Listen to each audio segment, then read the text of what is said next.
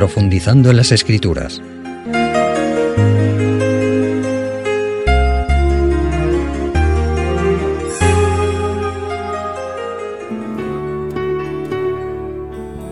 Amigos radioyentes, el tema de hoy lo he titulado El profeta Daniel, un ejemplo para cada uno de nosotros. El profeta Daniel demostró, como sabemos, su fidelidad a la ley de Dios desde su juventud, cuando fue exilado a un país pagano, Babilonia, el actual Irak, que entonces era la nación más poderosa del mundo. Durante toda su vida, como hombre de Estado en Babilonia, fue un ejemplo de lo que significa obedecer a Dios antes que a los hombres. Dios le concedió el don espiritual de interpretar sueños y visiones, y siempre lo hizo ensalzando la sabiduría y el poder divinos, pasando él a un segundo término. El conocido sueño de la estatua del capítulo 2 de Daniel, en el que Dios mostró al rey Nabucodonosor que su imperio no sería eterno y otros le sucederían a través de los siglos en el dominio mundial, Daniel mostró su fe en el gran revelador el Dios omnisciente que conoce el futuro y lo revela a sus hijos, cuando los magos, astrólogos y caldeos fueron incapaces de revelar el sueño al rey. Leemos en Daniel capítulo 2. Dice así, en el segundo año del reinado de Nabucodonosor, tuvo éste unos sueños y se turbó su espíritu y no podía dormir. Hizo llamar el rey a magos, astrólogos, encantadores, adivinos, caldeos, para que le explicasen sus sueños. Vinieron pues y se presentaron delante del rey. Y el rey les dijo, he tenido un sueño y mi espíritu se ha turbado por el deseo de comprenderlo. Entonces hablaron los caldeos al rey en lengua aramea, Rey, para siempre vive. Di el sueño a tus siervos y te mostraremos la interpretación. Respondió el rey y dijo a los caldeos, el asunto lo olvidé, y si no me mostráis el sueño y su interpretación, seréis hechos pedazos y vuestras casas serán convertidas en muladares. Dentro de este grupo estaban incluidos Daniel y sus compañeros. Dice a partir del versículo 10, los caldeos respondieron delante del rey y dijeron, no hay hombre sobre la tierra que pueda declarar el asunto del rey. Por esto ningún rey, príncipe ni señor exigió cosa semejante a ningún mago, ni astrólogo, ni caldeo porque el asunto que el rey demanda es difícil y no hay quien lo pueda declarar, salvo los dioses que no viven entre los seres de carne. Ante esto el rey, con ira y con gran enojo, mandó que matasen a todos los sabios de Babilonia. Y se publicó el edicto de que los sabios fuesen llevados a muerte, y buscaron a Daniel y a sus compañeros. Y el resto del relato nos dice que cuando Daniel supo esto, puesto que él anteriormente y sus compañeros no habían intervenido, pidió tiempo al responsable para que ellos, en contacto con su Dios, pudieran interpretar al rey el sueño. Y dice así a partir del 16. Y Daniel entró y pidió al rey que le diese un plazo para declarar la interpretación al rey. Luego se fue a su casa y comunicó la cosa a Ananías, Misael y Azarías, sus compañeros, instándoles a implorar la misericordia del Dios del cielo sobre este misterio, a fin de que Daniel y sus compañeros no pereciesen con los otros sabios de Babilonia. Entonces le fue revelado a Daniel el misterio en visión de noche, por lo cual bendijo Daniel al Dios del cielo. Queridos amigos, Habíamos hablado recientemente de Daniel y especialmente de sus compañeros. Estos jóvenes creyentes confiaban plenamente en Dios y ellos sabían que Dios podía revelar el sueño que tanto había preocupado al rey. Por eso, cuando Daniel llegó a su casa, se reunieron en una reunión de oración, podríamos decir, ferviente y sincera, pidiendo a Dios que interviniera y que mostrara así quién era el verdadero sabio, quién era el conocedor del futuro, el conocedor de los misterios, porque los astrólogos caldeos habían demostrado su incapacidad. Daniel, como hemos visto, nada más recibir de Dios en una visión el significado del sueño del rey, alaba a Dios y lo bendice. Y lo hace de una forma realmente impresionante que demuestra la fe que él tenía. Dice así a partir del versículo 20. Tomó la palabra de Daniel y dijo, bendito seas el nombre de Dios de siglos en siglos, porque suyas son la sabiduría y la fuerza. Él hace alternar los tiempos y las circunstancias, quita reyes y pone reyes, da la sabiduría a los sabios y la ciencia a los entendidos, revela lo profundo y lo oculto, conoce lo que está en tinieblas. A ti, oh Dios de mis padres, te doy gracias y te alabo, porque me has dado sabiduría y fuerza, y ahora me has revelado lo que te pedimos, pues no has dado a conocer, nos has dado a conocer el asunto del rey. Esta era una oportunidad maravillosa, como entendemos, de testimoniar en favor del Dios Todopoderoso, del Dios Omnisciente. Si seguimos leyendo en el mismo capítulo 2, a partir de los versos 27 y 28, nos dice, Daniel respondió delante del rey diciendo, El misterio que el rey demanda ni sabios, ni astrólogos, ni magos, ni adivinos lo pueden revelar al rey. Pero hay un Dios en los cielos, el cual revela los misterios, y él ha hecho saber al rey Nabucodonosor lo que ha de acontecer en los postreros días. He aquí tu sueño y las visiones que has tenido en tu cama.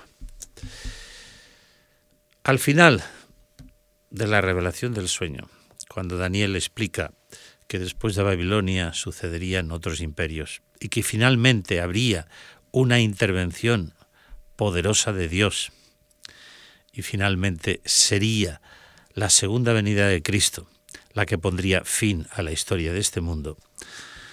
Se comprueba, queridos amigos, que el rey aceptó que había solo un Dios todopoderoso y omnisciente y lo declaró con toda sinceridad en los versículos 47 en adelante está registrado. El rey tomó la palabra y dijo a Daniel, ciertamente vuestro Dios es Dios de dioses y el Señor de los reyes y el que revela los misterios, pues pudiste revelar este misterio.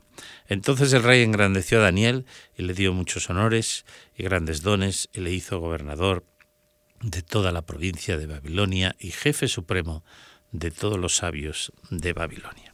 Lo que es maravilloso aquí, hermanos, y un ejemplo para nosotros y amigos también, es que Daniel siempre perseguía mostrar que Dios estaba por encima de la sabiduría humana. Reveló ese misterio que al rey tanto le preocupaba. Él quería que su reino fuera eterno, no iba a serlo, pero mostró que no era la intervención de los hombres la que pondría fin a la historia humana, sino la intervención de Dios. Por supuesto que el estudio del capítulo 2 de Daniel merece un tiempo aparte que en este momento no tenemos, pero que quizá en otra ocasión sí que podremos. Como decíamos antes, la historia termina con la piedra que derriba los reinos humanos, que no es otra que la intervención de Dios y al Señor viniendo en gloria y majestad, que es la esperanza que tenemos los creyentes respecto, como decíamos antes, a la segunda venida de Cristo. Daniel siguió siendo un fiel hijo de Dios en el tiempo en que estuvo al servicio del rey Nabucodonosor. Siguió también interpretando sueños a través del reinado de este y de su nieto Belsasar, siempre ensalzando, como hemos visto, al Dios verdadero. Unas veces estos sueños contenían mensajes positivos u optimistas, otras todo lo contrario. Pero Daniel siempre presentó la verdad que le había sido revelada lo hizo con toda fidelidad, sin importarle las consecuencias. Diríamos que él sí se mantuvo fiel a la verdad, aunque los cielos se desplomaran. En el capítulo 4 de Daniel encontramos un nuevo sueño.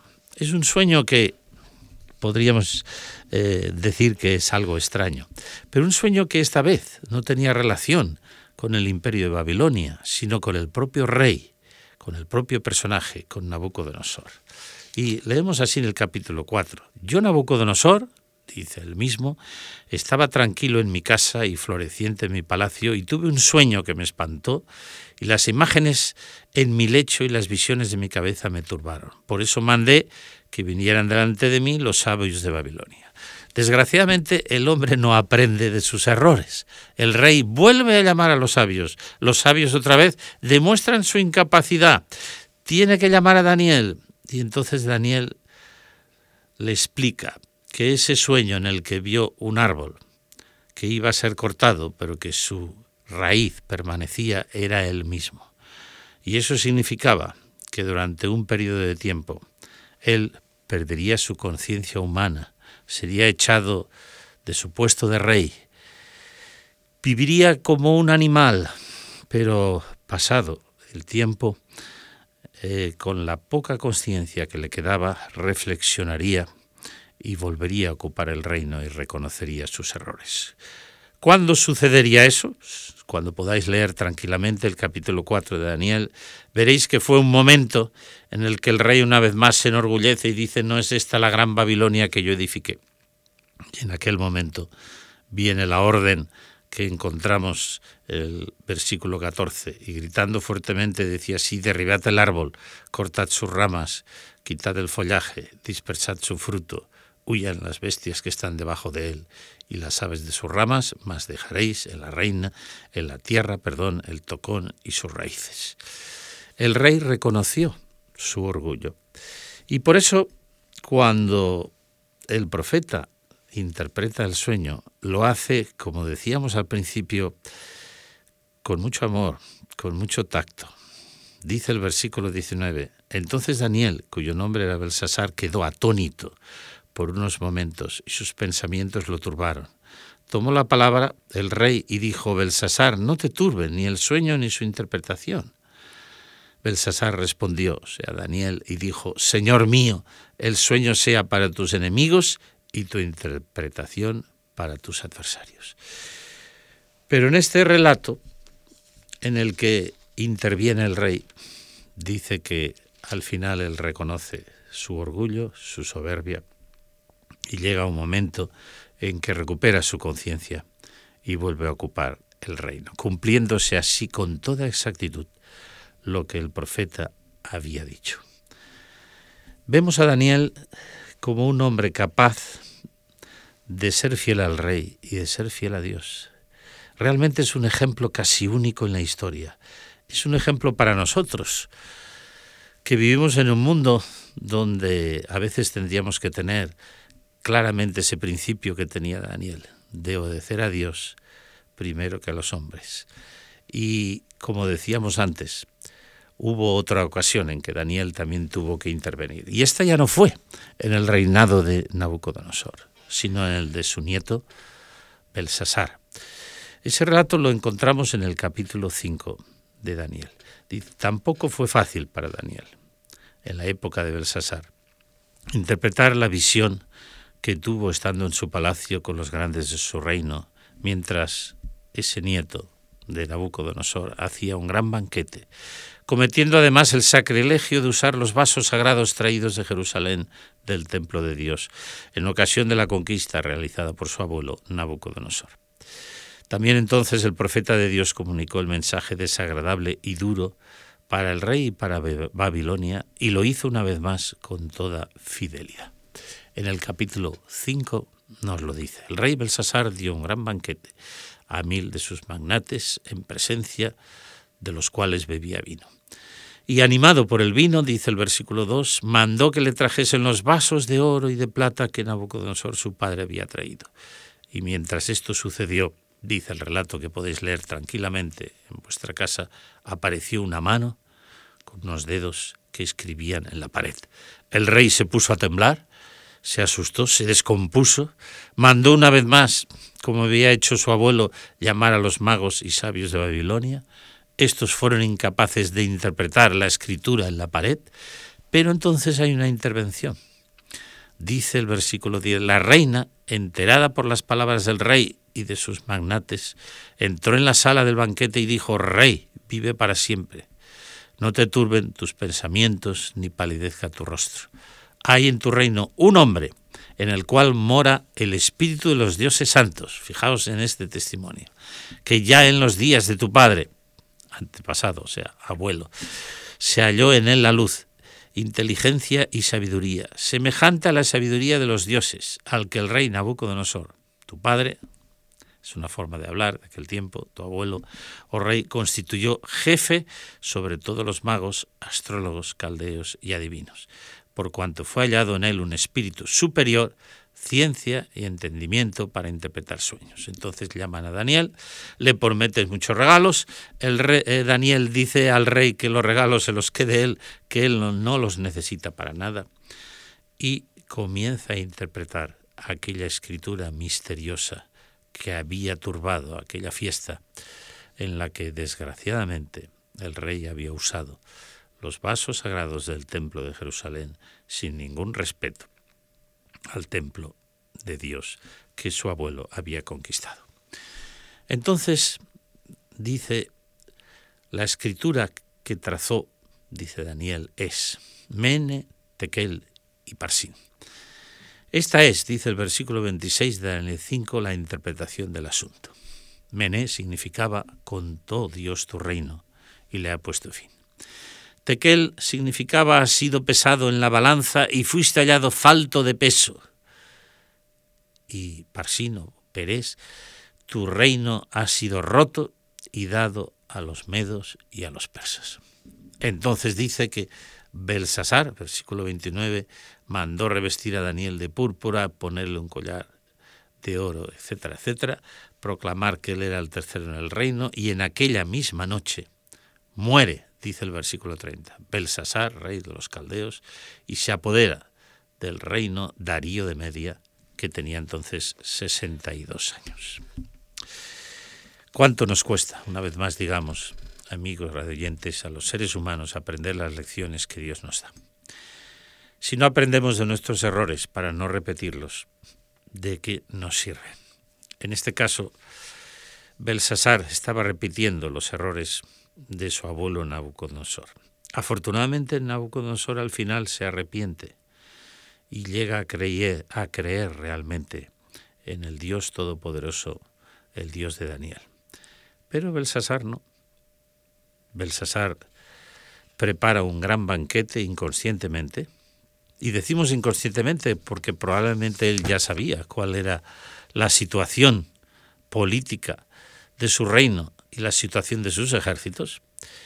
E usa, como hemos dicho antes, los vasos sagrados y en aquel momento Dios interviene y se le da este mensaje. Este mensaje que, como hemos leído, significa tu reino ha terminado. Dios te ha dado una oportunidad que la tuvo tu abuelo Nabucodonosor, no has reflexionado, no has creído en el Dios todopoderoso y en el Dios omnisciente de Daniel. Pruebas has tenido para ello. Has seguido adorando dioses de metal y de oro. Ahora tu reino ha terminado. Daniel, pues, como hemos leído, recuerda a Belsasar la paciencia que Dios ha tenido con los reyes de Babilonia ese Dios que quita reyes y pone reyes, como Daniel había dicho ya en tantas ocasiones. También le recordó la dura lección de humildad que tuvo que recibir su abuelo al perder la razón y el ejercicio de su reino durante su terrible enfermedad. Pero entonces le dice, y tú su hijo, entre comillas, nieto, significa, no has humillado tu corazón, a pesar de saber todo esto, sino que te has ensoberbecido. Hay un pecado muy grave y es el que, teniendo oportunidad de conocer la verdad, de darse cuenta de que estamos en el error, mantenernos en él y no aceptar esta verdad. Por eso Daniel le dijo, te has ensoberbecido contra el Dios del cielo e hiciste traer los vasos de su casa y tú y tus magnates bebisteis vino en ellos. Diste alabanza a dioses de plata, oro y bronce, que no ven ni oyen, y no has dado gloria al Dios en cuya mano está tu vida y todos tus caminos. Estas palabras tan claras de Daniel pudieron haberle costado la vida al profeta, pero él reprendió al rey Belsasar de parte de Dios y le dio el mensaje final de que Dios había examinado su reino y le había puesto fin. El rey y su conducta habían sido pesados, valorados y hallados faltos de peso, o sea, su trayectoria había sido negativa. y finalmente su reino había sido roto y dado a los medos y los persas. No solo Belsasar fue juzgado, sino que la Biblia nos dice que todos compareceremos delante del tribunal de Dios. Afortunadamente, Nabucodonosor se arrepintió. Ojalá cada uno de nosotros, amigos radiantes, también reconozcamos nuestros errores. Aprendamos del profeta Daniel, de su espíritu de oración, de su fe y fidelidad al Dios del cielo y a sus mandamientos. Aprendamos de su valor al comunicar el mensaje divino con toda fidelidad sin temer a las consecuencias y pidamos a Dios que nos ayude a ser instrumentos en sus manos como Él lo fue. No seamos nunca como Belsasar. Si cometemos errores como Nabucodonosor, como decíamos antes, seamos sensibles al Espíritu Santo que produce en nosotros el arrepentimiento. Que Dios nos ayude a ser humildes, hombres y mujeres de oración, como lo fue el profeta Daniel. Hasta el próximo encuentro. Conoce nuestros interesantes cursos en www.ofrececursos.org y solicita los que más te interesen de forma totalmente gratuita y sin ningún compromiso. Recuerda www.ofrececursos.org.